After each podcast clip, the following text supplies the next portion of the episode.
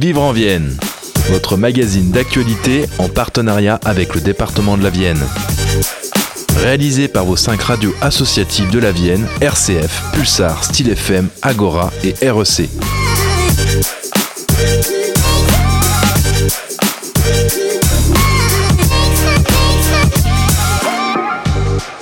Bonjour et bienvenue dans votre magazine Vivre en Vienne, le magazine d'actualité départementale produit par vos radios associatives. Les rencontres internationales de l'école dehors, un événement inédit. Les rencontres se déclinent dans l'espace public de l'agglomération de Poitiers et sont l'occasion de s'informer et d'échanger sur de multiples aspects de la classe dehors, tels que les apports pour la santé, l'acquisition des fondamentaux, la connexion à la nature, l'éducation au développement durable, l'amélioration du climat scolaire et bien d'autres. Les classes dehors, c'est le sujet de l'interview que vous entendrez d'ici quelques minutes.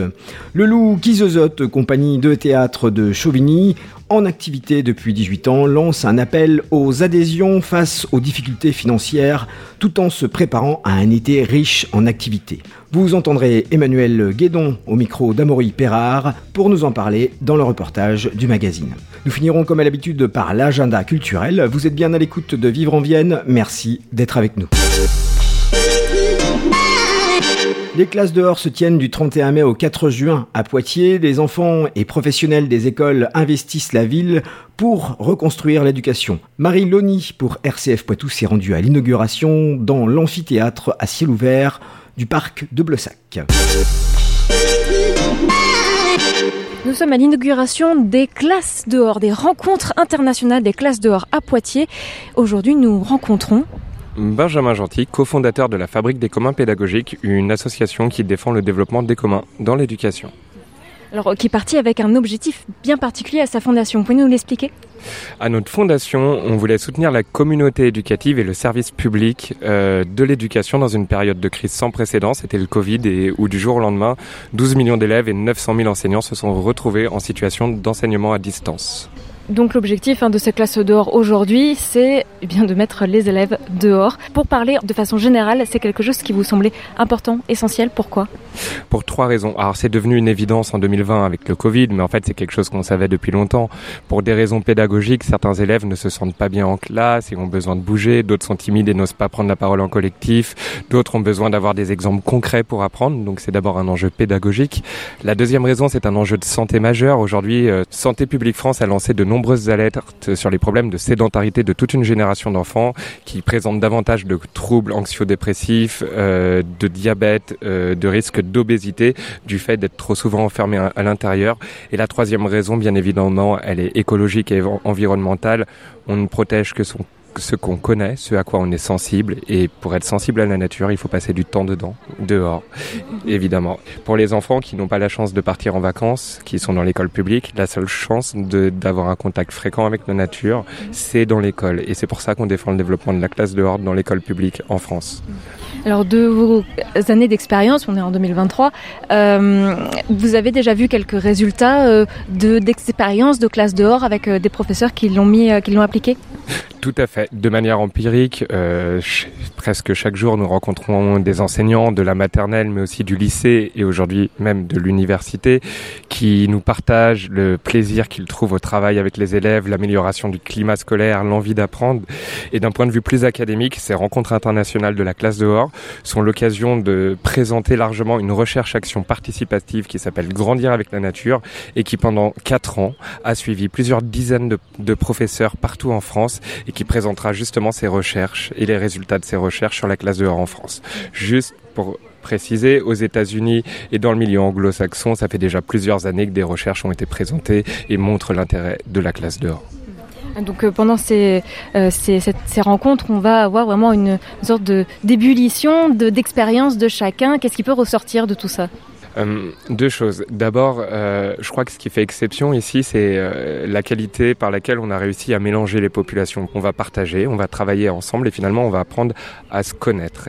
Et le développement de la classe dehors ne sera massivement possible que s'il y a une parfaite coopération entre les associations, les collectivités et l'éducation nationale.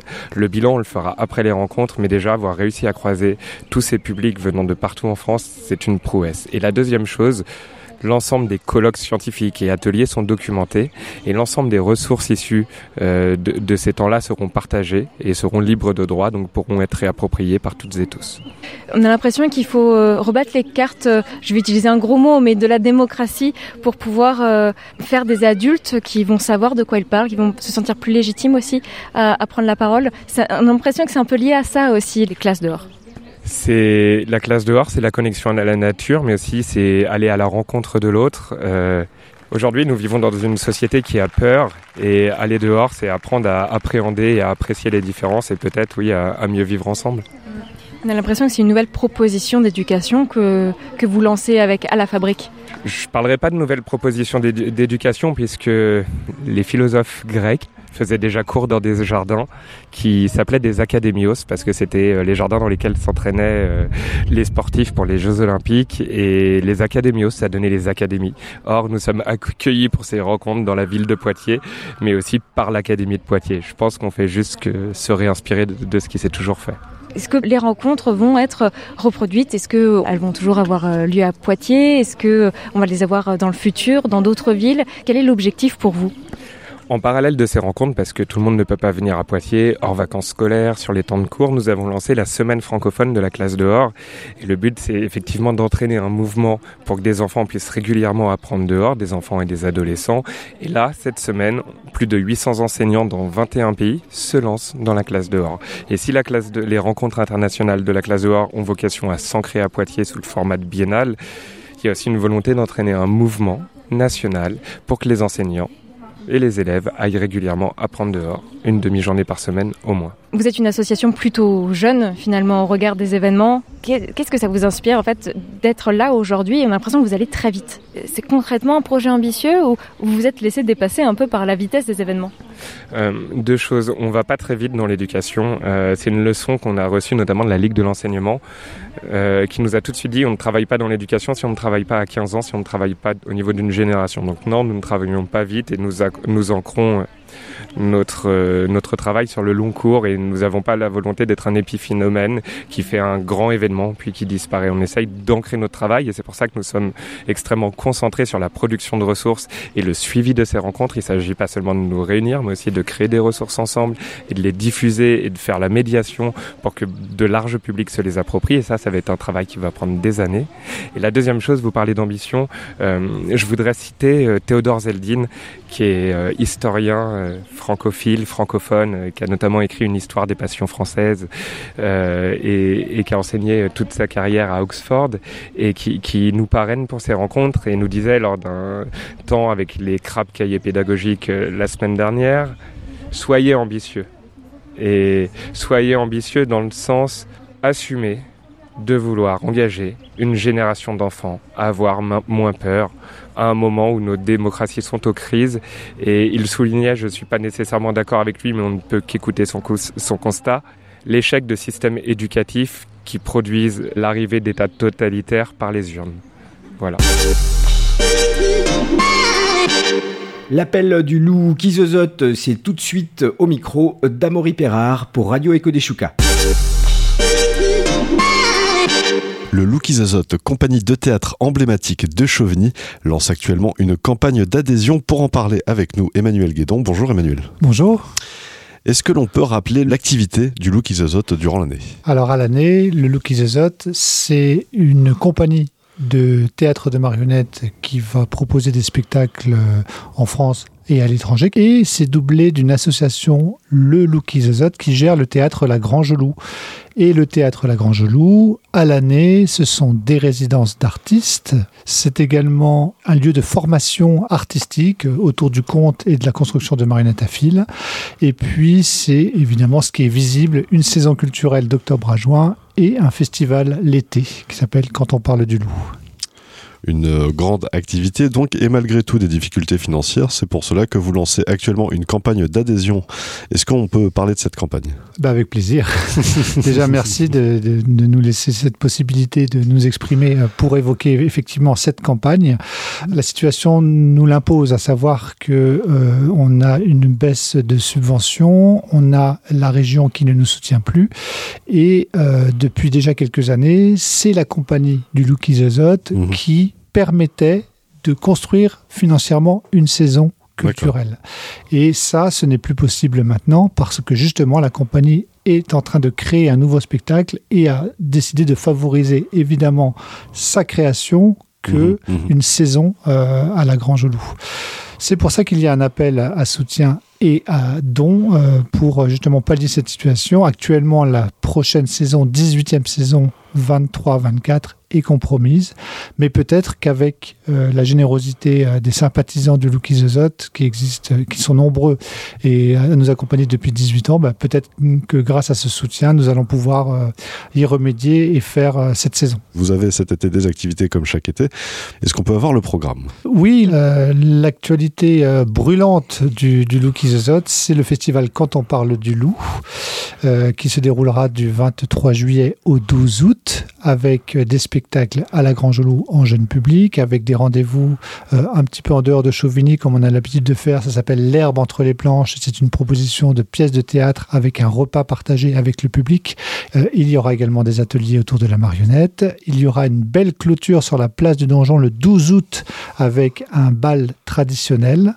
Et l'événement phare de ce- cette 18e édition, c'est l'ouverture au château d'Harcourt le 23 juillet, euh, en association avec le Café des Enfants qui fêtera à l'occasion ses 10 ans, le Lucky Zozote qui cette année a 20 ans, la radio Eco des Chouka qui elle a 40 ans et j'oublie le cinéma, le Rex de Chauvigny qui lui fêtera ses 30 ans. On profite de ce quadruple anniversaire pour faire la fête en commun autour d'un ciné-concert. Le film euh, est parfait pour l'occasion, ça s'appelle Jour de fête, c'est un film de Jacques Tati. Et c'est le groupe Dialel de Poitiers qui fera la bande son euh, donc en ciné-concert le 23 juillet au château d'Harcourt. Elle est pas belle la vie? Un bel été donc en perspective. On rappelle un site internet, le lookizozote.org et bien sûr la page Helloasso pour la campagne d'appel aux dons et d'adhésion. Helloasso slash le. Merci. Merci beaucoup. L'agenda de cette semaine vous est présenté par Style FM. Bonjour à tous et bienvenue dans cet agenda du Vivre en Vienne. Samedi 3 juin, à partir de 14h, c'est Vouillé en fête. Venez vous amuser et profiter des animations gratuites. Manège, balade en calèche, mime, théâtre de rue, jeux. Concert d'Audrey et les Faces B à 19h et de Chat Noir à 21h. Initiative culturelle soutenue par le département de la Vienne. Samedi 3 juin et dimanche 4 juin, c'est également la fête des causes à défendre. L'association Châtellerault l'Insoumise organise pour la troisième année la fête des causes à défendre, salle de la Gornière à Châtellerault. Conférence débat, le prix de l'énergie, une folie organisée, avec Aurélien Bernier. De la fourche à la fourchette, avec Kevin Certenay. Spectacle de Marie Crochet et ses complices. J'ai faim de bon sens, mais ça va être plus simple d'aller me faire cuire un œuf. Banquet populaire, exposition, film documentaire. Pour tout renseignement, contactez Valérie Morceau au 06 07 19 90 03. Mégalith, le monde de la démesure.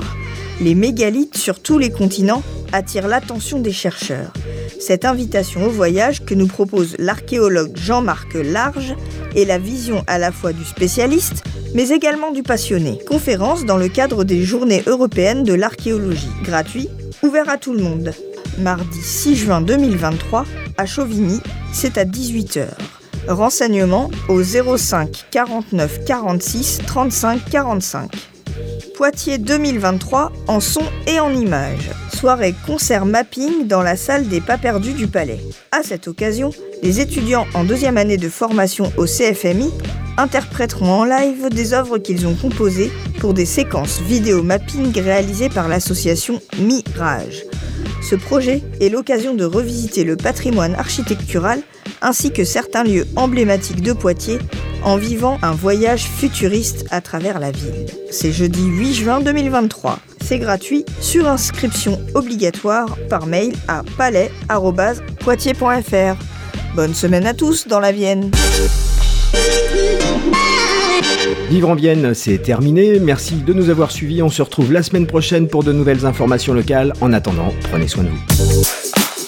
C'était Vivre en Vienne, votre magazine d'actualité réalisé par vos cinq radios associatives de la Vienne, RCF, Pulsar, Style FM, Agora, REC et en partenariat avec le département de la Vienne.